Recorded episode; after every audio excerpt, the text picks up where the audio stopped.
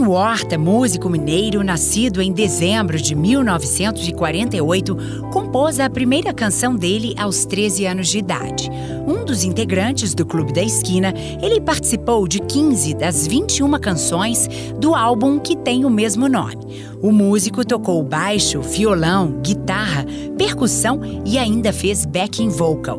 50 anos depois da gravação do icônico disco duplo, Toninho Horta conversou com a gente sobre a carreira, o Clube da Esquina e os projetos para o futuro. Eu sou a Priscila de Paula e este é mais um podcast da Record TV Minas.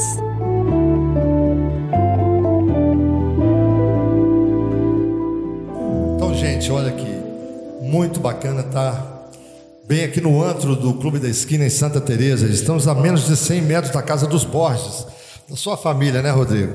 E, e a gente, né, o seu pai, né, o grande Beto, o Lô, o Bituca, o Marcinho, seu, seu tio também. É, a gente ficava tocando aqui na esquina, né? Tem até uma mercearia que tem uma foto histórica, né? Em frente àquela placa de, em homenagem que a prefeitura fez pelo autor em homenagem ao Clube da Esquina. Agora a gente está fazendo 50 anos. É uma estrada longa e bonita, né? Aqui no berço do Clube da Esquina, que agora é o museu e o bar Clube da Esquina, a gente está tendo a oportunidade de conversar com um dos sete integrantes originais do Clube da Esquina, numa história que agora completa 50 anos, do primeiro dos dois álbuns duplos, né? Toninho Horta, como é que foi esse encontro? Você já era músico, os outros integrantes também já tocavam. Como é que foi esse encontro ali com o Bituca, o Milton Nascimento, para então vir nesse projeto tão Maravilhoso, conhecido? Né? Exatamente. Olha, foi foi um encontro muito inusitado, né? Os anjos programaram e aconteceu. Que, é, então foi o seguinte: eu estava com mais ou menos 15 anos quando recebi a, a visita do Bituca, Milton Nascimento. Ele foi depois foi reconhecido como Milton Nascimento. Antes era Bituca, tinha 21 anos, esteve lá em casa é, por uma visita que o meu irmão levou o Bituca lá em casa para conhecer. Ah, eu quero te apresentar.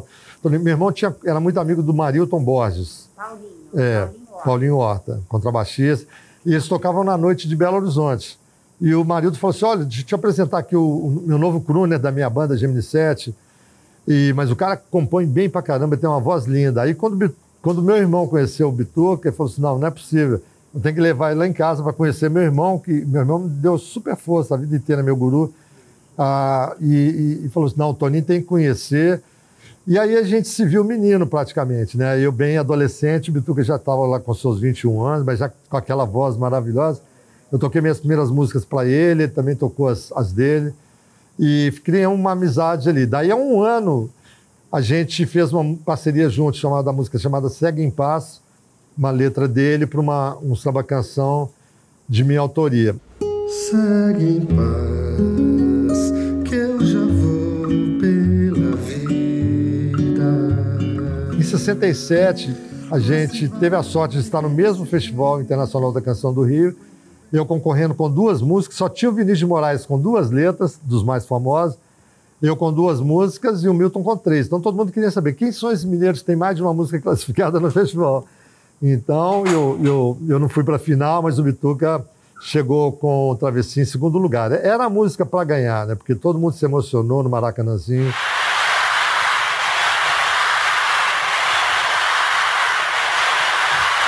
A vida de todos nós, assim como do Clube da Esquina, é uma travessia, mas é uma travessia além das montanhas. De Milton Nascimento e Fernando Brandt, essa canção inesquecível de 1967 no Maracanãzinho, que colocou todo mundo para chorar.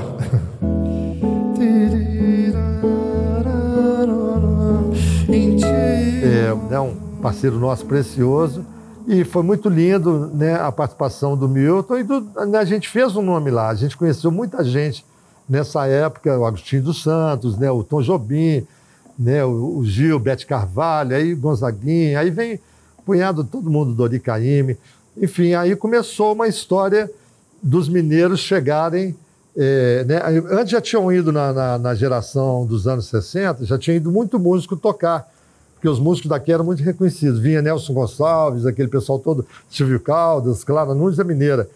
É, vinha cá para cantar, então tocava com os melhores músicos, e eles começaram a, ser, é, né, ficarem conhecidos, e depois, não, vamos, vamos levar, vamos, vamos lá para o Rio. A Chiquito Braga, que foi o meu guru da guitarra, é, me mostrando os acordes assim, com as pestanas todas malucas e tal. E o Chiquito saiu, aí eu entrei na banda do meu irmão, já com 19 anos, para tocar guitarra na banda do S. Flávio. Né? Então são, são muitas histórias. Quando aconteceu esse festival, e aí a gente começou a se despontar, logo no ano, daí há poucos anos, dois anos, eu fui chamado pela Elis Regina, toquei com ela um ano, né? que foi no mesmo ano que o Milton estreou com o Sonho Imaginário, a primeira formação do Sonho Imaginário, no Teatro Opinião do Rio de Janeiro.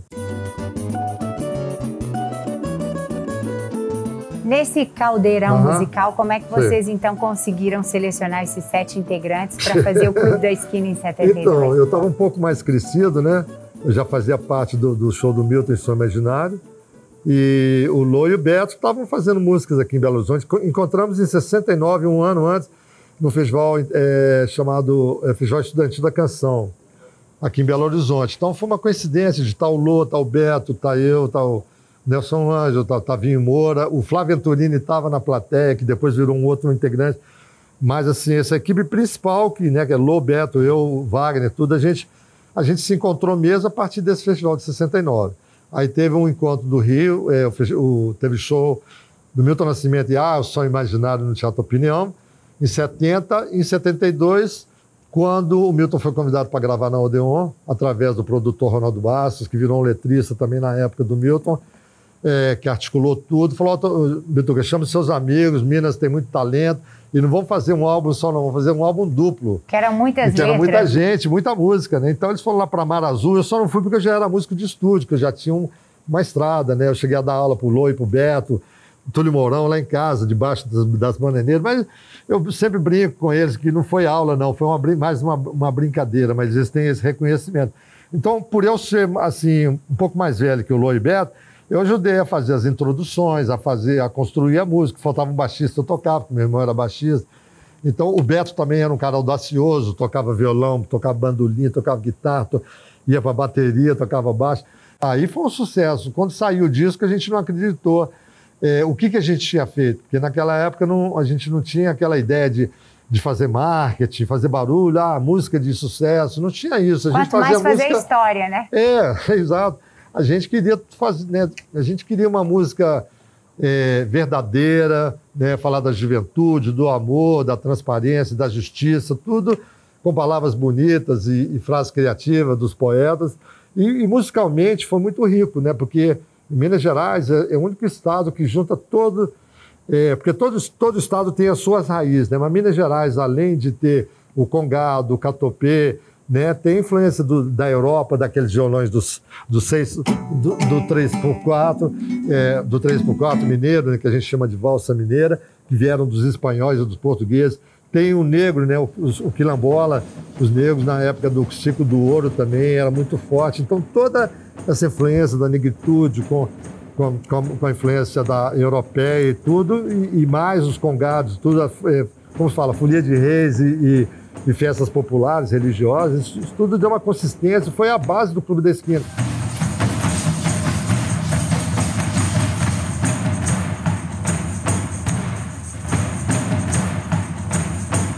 E além disso, a gente juntava com os movimentos da época. Que, que era? O rock inglês, que era a paixão do Loio Beto, o jazz, que, é, que eu era apaixonado junto com o Nivaldo Ornelas, o Wagner estudou piano clássico com a mãe dele, o Milton veio daqueles cantos lá do, de trabalho.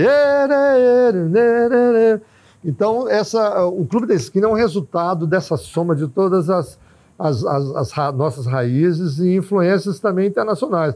Por isso que a música, a gente conseguiu fazer uma música que ela extrapola além das montanhas. O, o Clube da Esquina foi a, a música mineira mais reconhecida internacionalmente desde o Barroco Mineiro.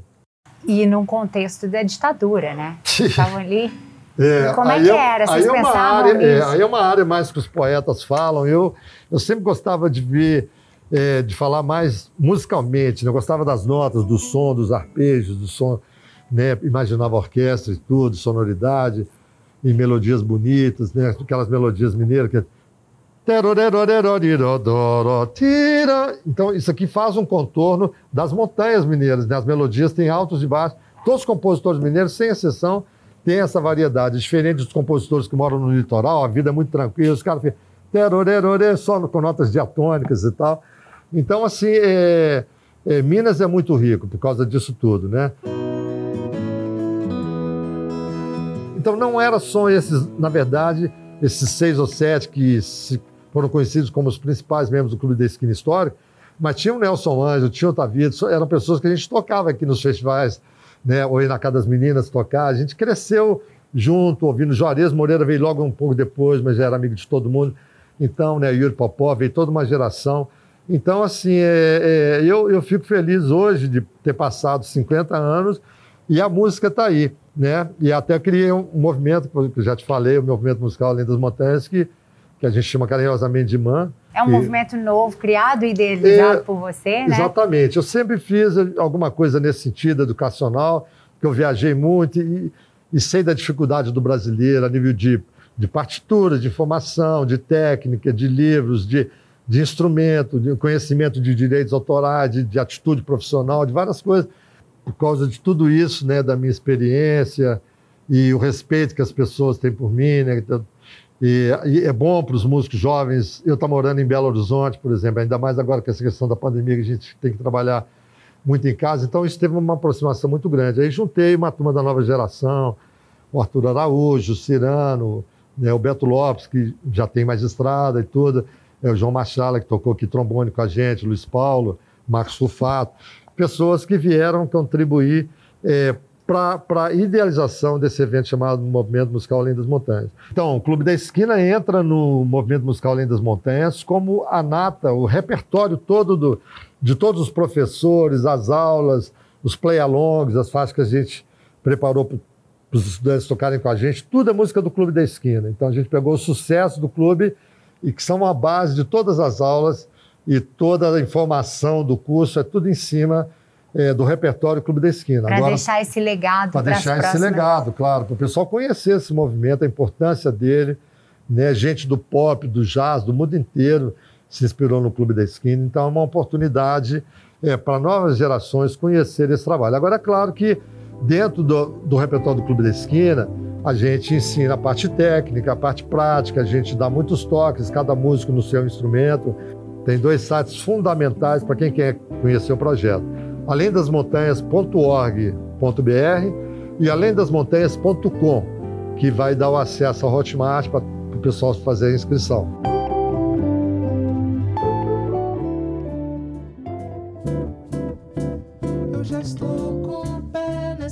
Este podcast teve a produção de Romi Rocha, a edição de áudio é de Willer Caio e a direção de jornalismo de Marco Nascimento. Até a próxima!